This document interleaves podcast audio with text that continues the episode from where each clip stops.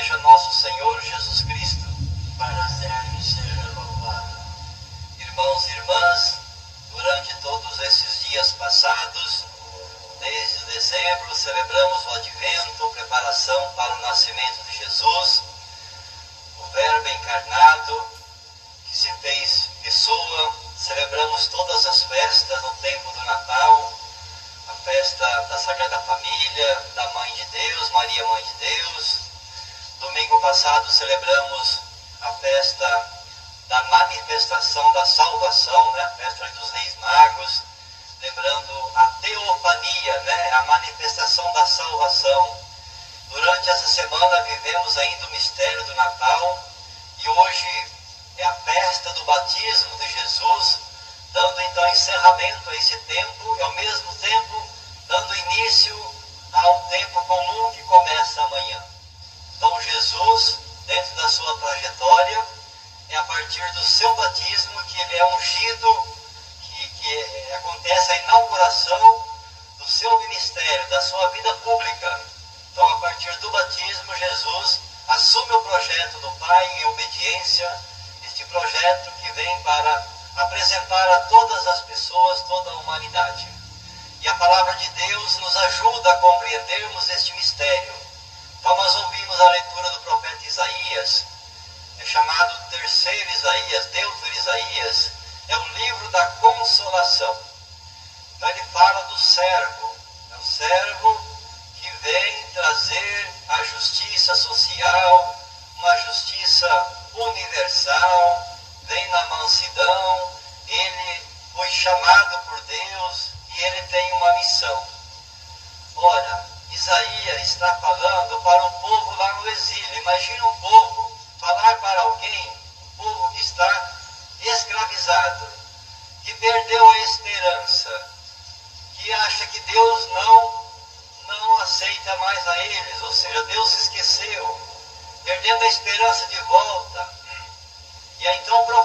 essa missão, é uma palavra de esperança mesmo, uma profecia, para dizer, olha,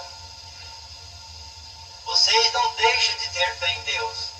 Deus um dia vai enviar um servo, e esse servo vai trazer a paz para Israel, vai restaurar a justiça social, porque só existe paz se tiver justiça. Já diz Paulo VI, o Papa, se não tiver justiça, não tem paz.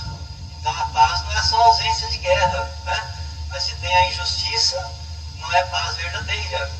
E ele fala então desse servo, como tem quatro cânticos, e ele vai exercer a sua missão de forma humilde, na mansidão, na tranquilidade, mas ele vem para restaurar. É o povo, é a esperança. E a igreja sempre interpretou, interpretou este texto como concretiza em Jesus, o Filho de Deus. Ele é o verdadeiro servo, que vem realizar a vontade do Pai, não com armas de violência ou grande poder, mas na sua mansidão, né? no seu ensinamento, na sua capacidade de amar e de ensinar a todos que este é o caminho que nos leva para o céu. No Evangelho de hoje, na versão de São Lucas, temos aí o batismo de Jesus. Vimos já no tempo do advento João Batista que estava batizando. Então vejam bem, fazia já três séculos, 300 anos, que não tinham mais profeta. O último foi o profeta Malaquias. E o povo estava no silêncio. Os salmos até diz, não temos mais profeta, não temos mais templo.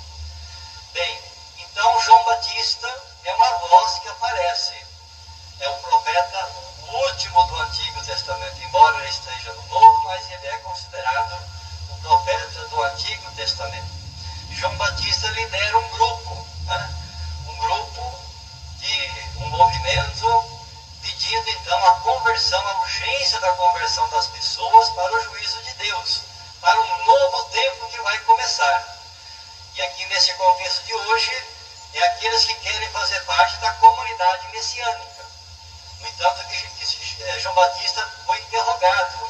Por quê? Havia muitos falsos messias, que se diziam ser o Messias. O Evangelho começa dizendo que o povo estava na expectativa. E daí a dúvida, será que João não é o Messias?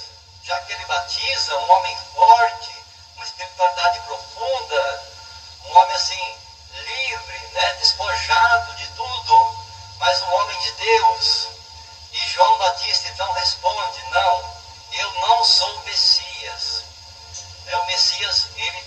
Ele é mais forte do que eu. Eu batizo com água, eu batizo de penitência. Ele sim vai batizar do Espírito Santo no fogo, eu fazendo uma menção né, a Pentecostes, o nascimento ali da igreja. João Batista dá para nós um exemplo de humildade. Ele é humilde. porque Ele tem consciência da sua missão. Ele não veio para tomar o lugar de veio para preparar o povo. E já era um rito conhecido pelo judaísmo, o rito de purificação. Então aqueles que não eram judeus, pagãos que queriam se tornar, fazer parte né, do povo de Deus, passaram por este rito nas águas. Era uma, uma verdadeira conversão mesmo. O que é conversão? É a mudança de mentalidade, de atitude, senão não é verdadeira conversão. E aí João então faz, realiza este batismo penitência. E ali aparece Jesus que pede para ser batizado. Né? Quando perguntam se ele era o Messias, ele diz, não, eu não sou digno nem de desamarrar a correia da sandália. Então ele se coloca no seu lugar. E aí Jesus entra na fila para ser batizado. E Jesus entra na fila dos pecadores. Jesus não precisava de ser batizado, porque ele não tem pecado. É o Deus. Assumiu a nossa carne, a nossa humanidade, mas sem o pecado. E Jesus entra na fila para ser batizado. Por quê? Porque Jesus é solidário com os pecadores, conosco. Ele assumiu a humanidade. Ele assumiu a nossa humanidade.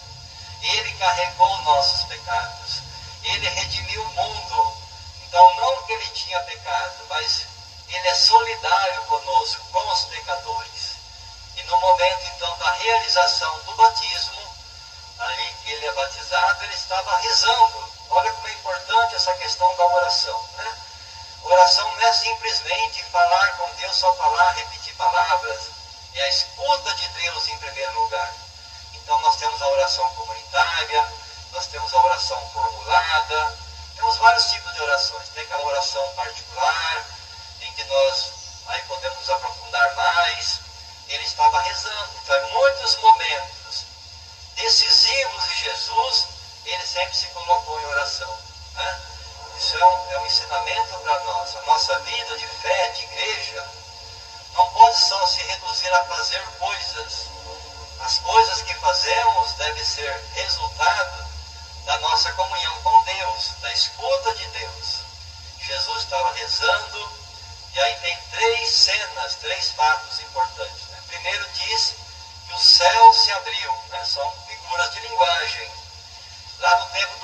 do advento nós cantamos, as nuvens chovam justiça. Isaías também diz que os céus se abram, né? os céus. Se fazia já muitos anos, muitos séculos, que o povo estava no silêncio. Jesus vem para unir céu e terra, reconciliar esta humanidade, dar uma vida nova para a humanidade. Então, é o acesso a Deus, o caminho para Deus. Os céus se abrem porque Jesus vem para redimir a humanidade.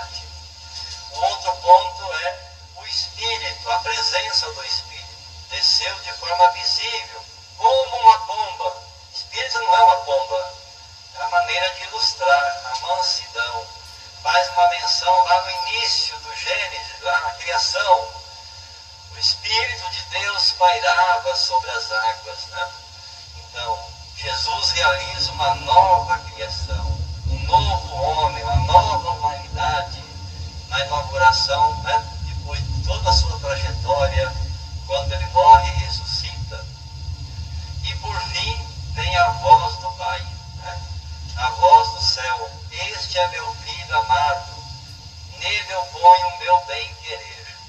Lá na transfiguração, naquele evangelho em agosto, quando também vem esta voz, só que ela é dirigida aos apóstolos. Lembra? Escutai o que ele diz. Quando Jesus transfigurou na montanha, escutai o que ele diz. Este é meu filho amado. No batismo, Deus se dirige diretamente ao filho. Este é o meu filho amado, é o filho de Deus. Não é qualquer um, não é apenas um homem, mas é o filho de Deus. E ele vai exercer então a sua missão, que revela a identidade de Jesus.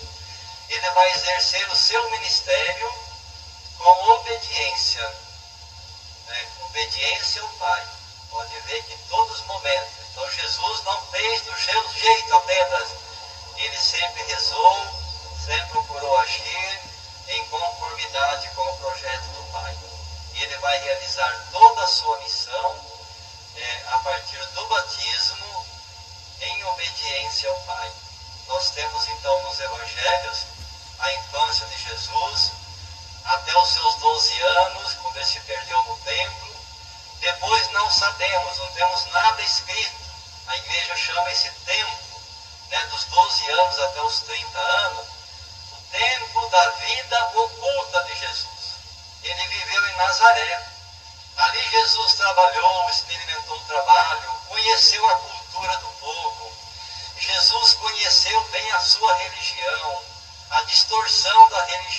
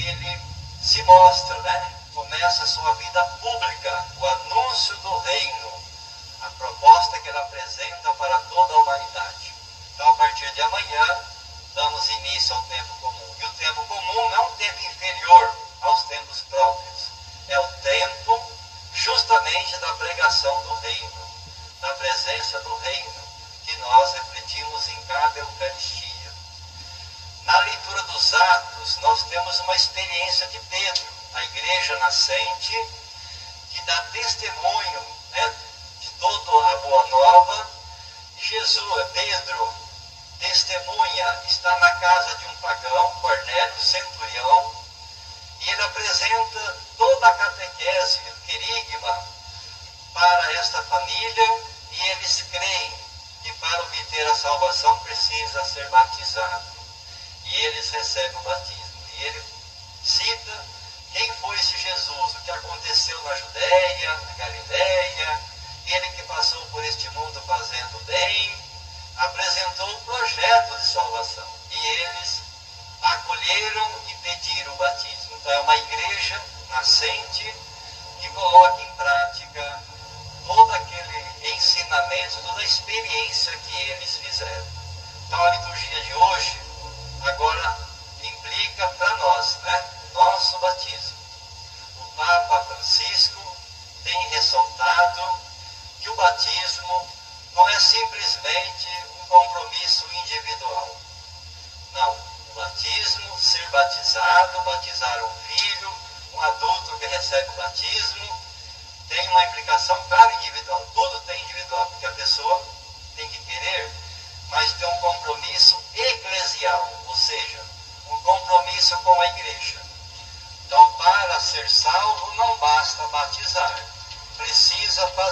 caminho de fé. E hoje há muita discussão na igreja se vale a pena batizar por batizar, porque muitos batizam por tradição, por superstição, por outros motivos, mas não tem compromisso com a fé e nem com a igreja. É uma reflexão que ainda vai se concretizar.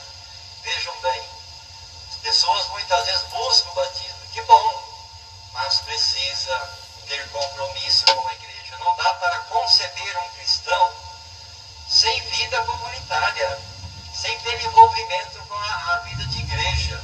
Não dá. Então, só para constar o nome lá no livro não basta. Para Deus não conta isso. Para Deus conta o caminho de fé que a pessoa tem que fazer. Então hoje é, é uma luz para a nossa vida. Em primeiro lugar, podermos dar graças a Deus, porque nós estamos aqui. Quem nos batizou, né, a fé é um dom de Deus, que nós a recebemos por meio da igreja, seja pelos pais, os catequistas, ou alguém que nos ajudou quem foi batizado de criança, quem foi batizado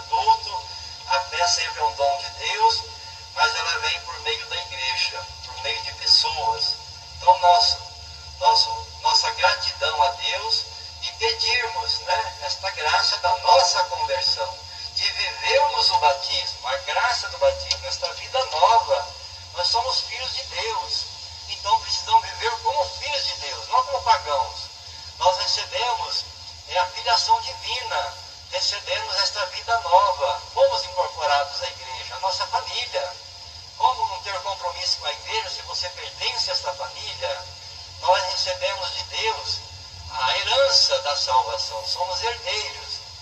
Ah, então hoje a liturgia, Jesus que foi batizado e começa o seu ministério na obediência ao Pai. Ele é o exemplo para nós. No dia do batismo nós também fomos ungidos. Por isso se usa o óleo né, como símbolo da graça de Deus. Que esta palavra de hoje nos ajude a sermos fiéis à nossa vocação batismal. Para, para Deus precisa ser cristão. Os ministérios vêm depois como consequência.